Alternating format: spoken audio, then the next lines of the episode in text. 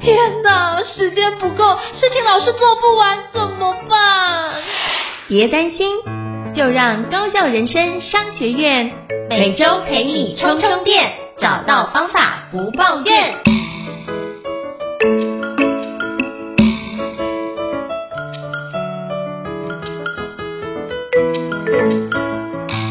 大家好，我是赵英成，欢迎大家来到高校人生商学院 Podcast 职人访谈节目。我不知道周遭你有没有发觉，现在很多的年轻人都会到国外去，不管是留学打工，还是说他是一些 working holiday 的状态，都可以去做不一样的学习啊。那像我周遭有很多朋友的孩子都会选择到澳洲去留学打工。那我觉得这件事情就。回来我跟他交流的时候，发觉诶，他的语言能力也变好，包含对于很多事情的踏实的程度，其实会跟他出去之前有天壤之别。我就很好奇说，那如果再一次，你会想要去吗？他说他会想去，可是他可能也接近三十岁，他觉得诶，这件事情可能三十岁之前才能够完成。但我觉得今天很多人如果三十岁之后依然有这样的一个梦想，该怎么做会比较好呢？那今天非常荣幸能够邀请到就是 Leon 老师来跟我们分享一下，就是他之前有在澳洲留学打工的一个相关的一个过程，也可以邀请 Leon 老师来跟我们分享一下他自己的过往经验，以及他目前有一个就是澳洲留学代办的一个相关的一个机构。那等下邀请 Leon 老师给我们介绍。那我们掌声欢迎 Leon 老师。Hello，Leon 老师你好。Hello，大家好，各位听众伙伴大家好。是非常感谢 Leon 老师莅临哦，那是不是可以邀请 Leon 老师简单跟我们听众做一下自我介绍，让大家可以多认识你一些呢？好的，应该前阵子应该我有来上过老师的这个节目了，但因为我身份是比较多元一点，嗯、除了短影音之外，我还有一个主要的服务内容就是澳洲打工游学跟移民。嗯、那主因啦，也是因为我在大概大学刚毕业的时候，我就已经去了澳洲两年多时间，然后甚至呃，我也用后来。不能再用打工度假签证再回去澳洲工作，并且存到所谓我的创业第一桶金。那很多人问说，啊，到底能不能存到第一桶金啊？啊，真的是可以啦，因为我真的是走过来。可是说在，呃，那个过程确实是可能压力会比较大，不管是工作时长，嗯、或是说他的这个工作的这个力度，就会相对比现在。的幅度可能会更高，所以其实为什么后来我又回归到做这件事情的原因，是因为主要是因为当时在澳洲当地布里斯本，我们的总部就在布里斯本，然后有很多韩国学生、大陆学生、台湾学生、各个国家的学生。那我觉得想要把这件事情再带回来台湾的原因是协助那一群可能三十一岁了。但是你觉得第一个你可能想出去看看啦，嗯、啊，这是我觉得主要。那第二个当然你觉得，诶，台湾的薪水你觉得好像有机会再让自己更好的话，可以出去看看。那这就是我想要回来做的初衷。我先简单说，简单说到这边。是，那我想请教 Leon，因为你之前说到澳洲打工留学两年，那是不是可以跟我分享一下？你在那边是做什么样的一个产业呢？以及相关的工作经历，是不是可以跟我们分享一下你过往经历的故事？好，我说一下这个好了，因为大家对这件事应该是呃非常多的疑惑。当然，我那时候是因为我刚毕业嘛，所以其实一开始还对于自己的人生跟未来还没有很清楚方向的时候，就想说去一趟。但我其实是一个人哦。那我就是想说做好准备，包括你住的地方啊、呃，包括机票，包括工作怎么样。坦白说，吃的非常的憋，很多。就你到当地很多事情才慢慢开始。嗯、然后加上我其实当时英文是很差的，我只会所谓的 A B C，然后你好，Hello，这样 How are you，我只会讲这些东西。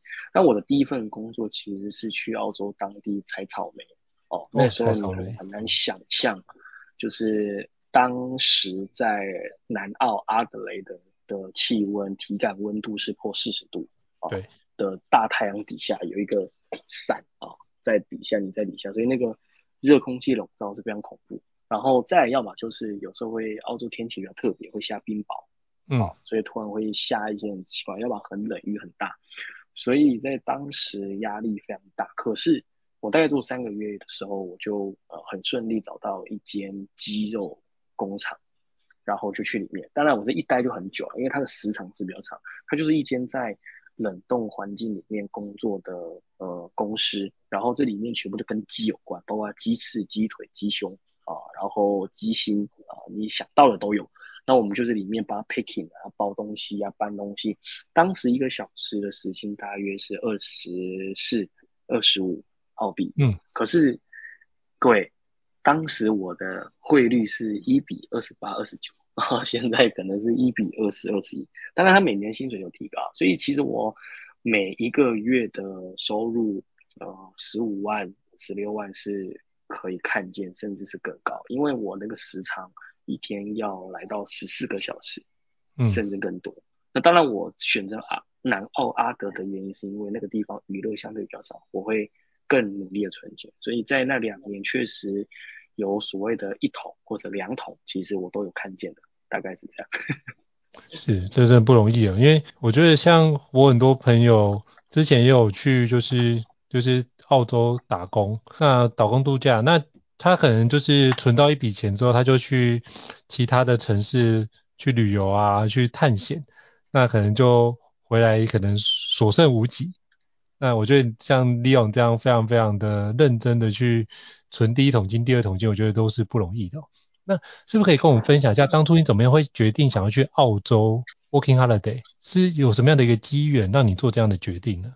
呃，那时候好像是因为 Working Holiday 那时候风气正火，那时候，嗯、然后很常会看到新闻说，就是你人生要存一百万或者存第一桶金，你一定要去澳洲打工一趟。好，那那时候我刚好运气不错，就是很快就退伍。很快退伍之后，就想说，哎，我好像比别人的时间多了将近一年，那不如我给自己一点空间，嗯、然后就去澳洲看看。其实起基点就是因为当时你没有存钱，然后听到好多人说澳洲打工可以赚到不少钱，然后我其实真的是毅然决然。机票一买了，我就不管三七二十一，就出发。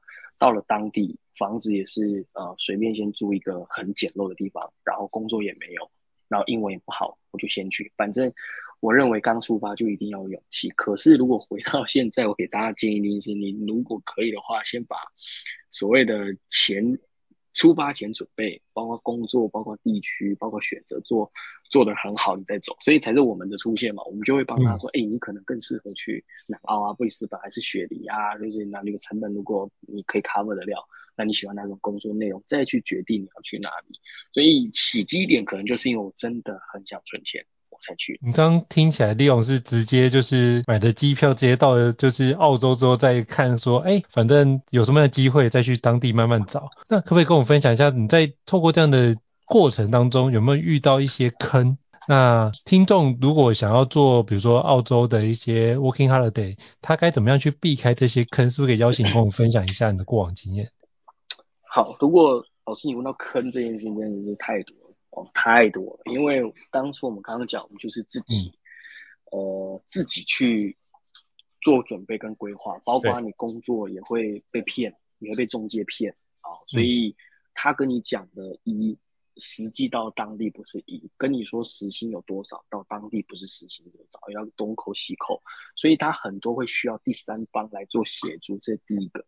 那第二个就是因为住的地方你一定要自己小心，因为当时我也不太知道，南澳是一个呃比较稍微不是呃 city 的地方，就是它有 city，、嗯、但它比较属于偏远地区。那那个地方我们那时候住的时候比较多黑人，嗯，然后我们那边时常会有很多。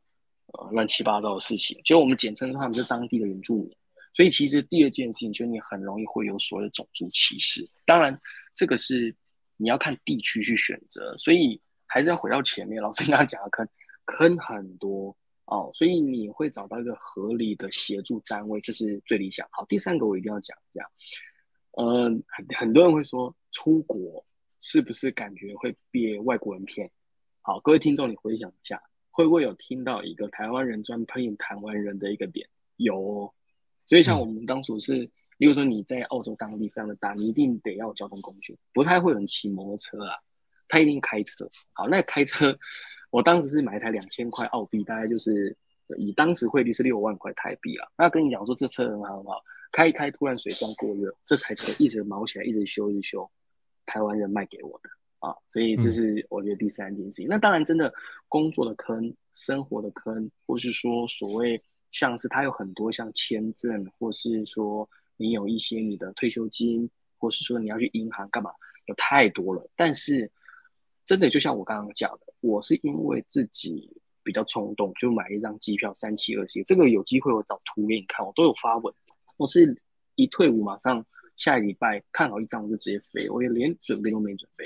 所以如果你在前面是认真准备好的话，包括像我有时候我也可以开说明会吧，我的目的就是要告诉你很多东西是可以准备，你不要像我这么冲动，一冲去出去可能什么都没有，所以你会踩到很多坑。那甚至我们也被抢过，就被抢劫抢过，嗯、因为你是住的地区本身它就比较混乱，那甚至很多当地原住民是他抢你，你不能对他怎么样，这有很多各种比较特别的点，所以你如果可以在前期准备好，我觉得会相对理想，也给大家一个建议这样。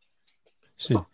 我觉得这是一个非常宝贵的建议，就是如果可以有一些比较妥善的一些机构可以帮助我们，你可以节省非常多的一个力气。可是我觉得更重要的是你的人身安全跟你的财务的安全会得到更多的一个保障。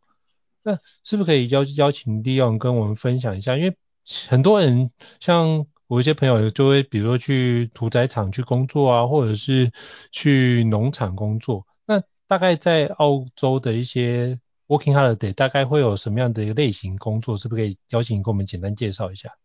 好，我我觉得这个我以我自身出发好了，嗯、就是呃从农场好了，我做过草莓、呃葡萄、西瓜，嗯，然后这些类似比较粗重活的呃工作我都做过。但是农场它看天吃饭，例如说有有些季节它是呃只要下雨，或者说它采收完它就没有工作，所以你相对时速会。不稳定，要么就时速超级长，啊、嗯，这是第一个。那第二个就是它有时候会有呃这个天气的呃非常比较怎么说，天气比较恐怖的时候，你还是得上班，所以它的艰难程度会相对更高。好，这是第二个。第三个，它普遍是在离你住的地区会需要开车，会比较远。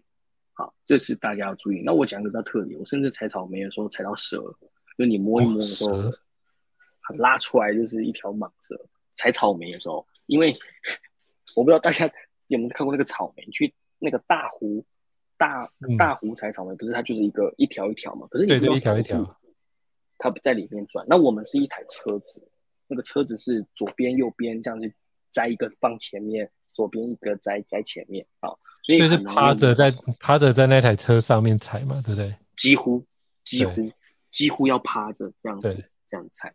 对，好，这是我觉得农场。那第二个是，呃，我后刚刚前面有讲，后来去工厂。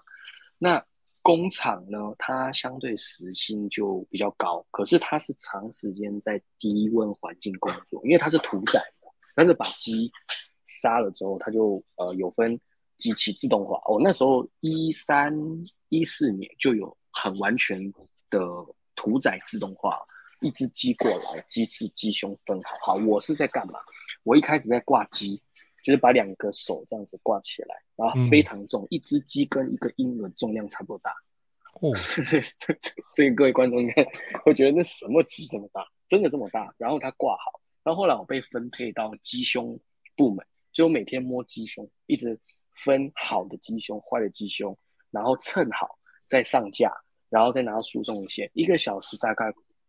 连加班加一加，可能二十六七块澳币，很多哦，很很吓人。然后我们是澳洲是周薪，一周是领一次薪水，你就觉得很棒。嗯、好，那这是我觉得工厂的薪资。那当然，鸡肉工厂是不用打针的哦。那我原本想去牛肉工厂，牛肉工厂是因为你要直接碰到它的血，就是他希望你要打一些抗体。嗯、哦，所以这个针我就不在这边说，因为呃，如果各位。朋友，你未来有遇到像鸡牛肉厂啊，其他肉我就我就不在这边说了。牛肉厂是一定要打针的，但是它可能会有呃其他未来需要你注意的事项，大家要记得哈。那其他工作像是有去面厂，就是去晒面，就是我们吃的像阿 Q 桶面那种面啊，就像我们在台湾看到的统一，嗯、就是你看到它的那个流水线，其实大家有一个思维，你可以看一下，嗯、呃。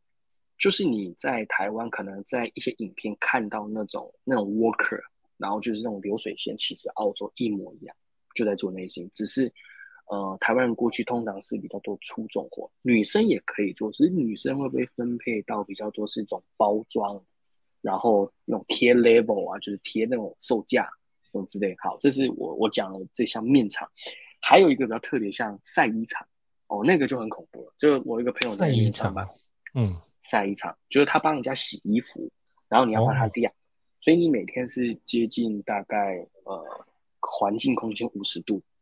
的空间，然后你就每天流汗、呃暴汗之类的。那当然，他每一个工作人员都有坑。那我有很听过很多人去做，哦，我有在做，我也在讲一个工作，是我去送那种 vending machine，就是那种嗯贩卖机，嗯、我去补帮老外公司补咖啡粉，然后放那个波卡啊或者是那个可口可乐易开罐，但这个相对就比较低。最后一个比较多是大家要去 Chinatown，就是去那种 city 讲中文的地方做餐饮服务，就是餐厅。可是相对那种工作是相对比较轻松，可是他薪水就没有那么高。还有一个最后一个是 housekeeping，就是去呃就是旅馆去打扫啊这种工作内容也是很多。那给大家建议就是说，你们第一个当然还是要看一下雇主公司大小啊，这个我给你们建议。那第二就是你还是要看地区，因为毕竟有些地区它非常的。不太方便，就是你要去它的超市非常远，对你来说很不很麻烦。第三个就是一定要合法工作，因为你不合法工作啊，他凹你的话，你是不能有 argue 的空间，所以有时候就需要第三方的协助，所以我们就会比较存在。所以工作很多，大家还是要眼睛睁大。那因为现在网络讯息又比我当年多了太多了，所以大家注意安全，比如大家，嗯。我觉得这是一个非常重要的提醒。那非常感谢 Dion 的分享。那我想跟你请教一下，就是那你觉得在澳洲就是 Working Holiday 两年，有没有对你的一些呃思考，或者是对于你的人生有一些什么样的一个转变？是不是可以邀请跟我分享你的经验呢？好，呃，前阵子，呃，因为我们上一集或之前前几集，老师我们有在聊那个短语音对的那个东西嘛，对，对，然后有一次就发了相关短语音的。呃，内容啊，然后就在讲说澳洲打工游学一个晚上四十四万的流量，就我只 分析说这个澳洲打工有几个优势啊，或者说对我的人生有什么见解。当然了，也引来两边的负评，一方面说，呃，你这么有钱了，你还怎么可能去澳洲？或者说你已经三十一岁，怎么还去澳洲？其实哦，我要给大家一个概念，就是呃，澳洲它是一个。以体验出发，呃，或是以读书出发，或是以存钱出发的一个核心，每个人的出发点不一样啊。对于我来说，我当初去澳洲的原因很简单，我呢在台湾短时间没有办法在一年存哦，存到一百万，不是赚到一百万啊。那我先把这个这个问题先抛给各位观众啊，你去想一下，你如果一年要存一百万。啊、要多久时间啊？当然，很多人哎，我一个月存到两个月存到好，那可能你很棒啊。那我其实更想要是说的是，就是我是以存钱出发的话，我在这个过程得到的东西，并不是我觉得接下来我在台湾的时间我可以得到的，是得不到的。嗯、因为你在那边是第一个，你全部事情都得自己来，你得学会独立。第二个，你会跟各国的人种一起工作，你可以增加你的视野。第三个是，你到一个跨海地方工作说，这么辛苦的点，你未来的抗压性绝对会比台湾更强。那因为加上我本身是运动员啦，我从小就是运动员出身，所以其实我对于辛苦这件事本来就不是我在优先考量的点。那刚刚老师问这件事，就是你回台湾对我有没有帮助？坦白说，帮助太大了。当然，第一件事情就是那笔钱。那笔钱我做了很棒的呃简单的投资，所以其实很快的时间他在短时间看到效果，所以这笔钱对我有没有帮助？有。好，那你说，哎，对我未来有没有帮助？有啊，怎么会没有？因为我好几次后来都出去澳洲出差，甚至我现在也在做澳洲相关工作。好，那你会说，那关我什么事？我也不知道我是不是哈。可是你先以你到底要什么点而出发，你再往回头去想，可能会。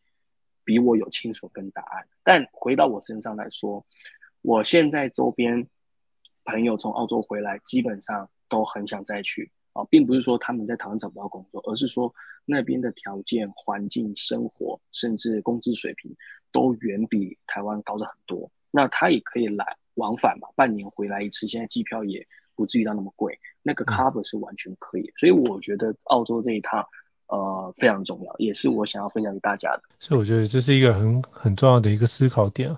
就像我朋友，我觉得刚刚 Leon 讲到一个很重要关键，就是你的抗压性跟你的眼界会不一样。你会忽然发觉，哎，以前可能会抱怨这件事情很辛苦，可是你做完之后会发觉，啊，原来这件事情这么轻松，我已经习惯了那个非常长时数的工作之后，你会发现发觉回来很多工作。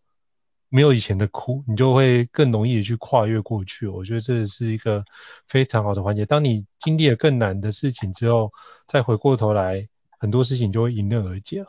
那我也想请教，就是 Leon，你有什么样的一个建议，想要给想要出去澳洲留学打工的一些学生，有没有什么样的一些鼓励或忠告呢？嗯，好，呃，这一题我觉得很常，大家会在。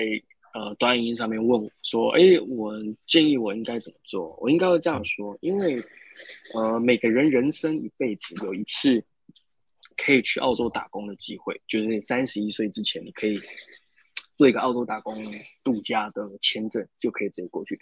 但是啊，我我坦白说，你可以直接用网络期可以收到这边应该怎么办？甚至你可以找我啊，我可以提供简单的这个 SOP 给你。那我觉得哦。可能更需要去思考的是，你已经澳洲打工度假回来，没办法用正常签证出去的人，这第一种。第二种人就是你其实年纪已经超过澳洲打工度假签证的年纪啊，我们简称就是三十一岁之后，好，或或是包括三十一岁正在规划的人，甚至你年纪更大，好，那这种情况会有几种类型人。第一种人，你对于现在的环境你呃不满意。啊，我们就直白一点叫薪资、嗯、啊。第二件事情可能是你想要再去澳洲，呃，看看呃读书环境，提升自己，这是第二种。第三种环境单纯很简单，我就想提升眼界，因为我工作已经七八年、十年，想去看看。你就可以透过学生签证的形式去那一边做到合法的打工工作。好，那当然这个细节没有办法在这边说的更多，有机会我们可以跟大家聊。所以如果回到建议来说的话，呃，我们回到。一样是目标导向，就是你今天是为了呃打工而出发，还是说你是为了存钱出发，还是说你是为了眼界而出发？这其实答案是会相对每个人都比较主观。那如果你真问我的话，值不值得去？我觉得值得，但是一定要做好准备，大概会是这样。是，所以凡事做好准备，然后你要出发的时候，就可以帮助你在很多的事情比较符合自己所期待，那就会得到更有效的一些资讯啊。那到时候我会把就是利用老师的相关的一个有关就澳洲留学打工的或是移民的相关资讯，把它贴在这期 podcast 资讯栏位当中，提供给各位听众做个参考。那如果有想要做更详细的询问呢，就可以直接联系利用老师来做相关的一个请教。我相信应该可以让各位在澳洲留学打工移民上会有很多的一些不一样的看见。那做好准备，就会让自己得到自己比较希望的一个生活方式啊。好，那这是感谢利用老师的一个精彩的分享。那如果各位听众觉得高效人生商学院不错的话，也欢迎在 Apple Podcast 平台上面给我们五星按赞哦。你的支持对我们来说也是一个很大的鼓励。那如果想要了解相关的内容，也欢迎在就是讯息或者是留言，那我们知道我们陆续安排像利用老师这样的专家来跟各位分享我们很多听众在意的相关的一个主题哦。好，再次感谢利用老师，那我们下次见，谢谢，好，拜拜。嗯，拜拜。高校人生商学院，掌握人生选择权。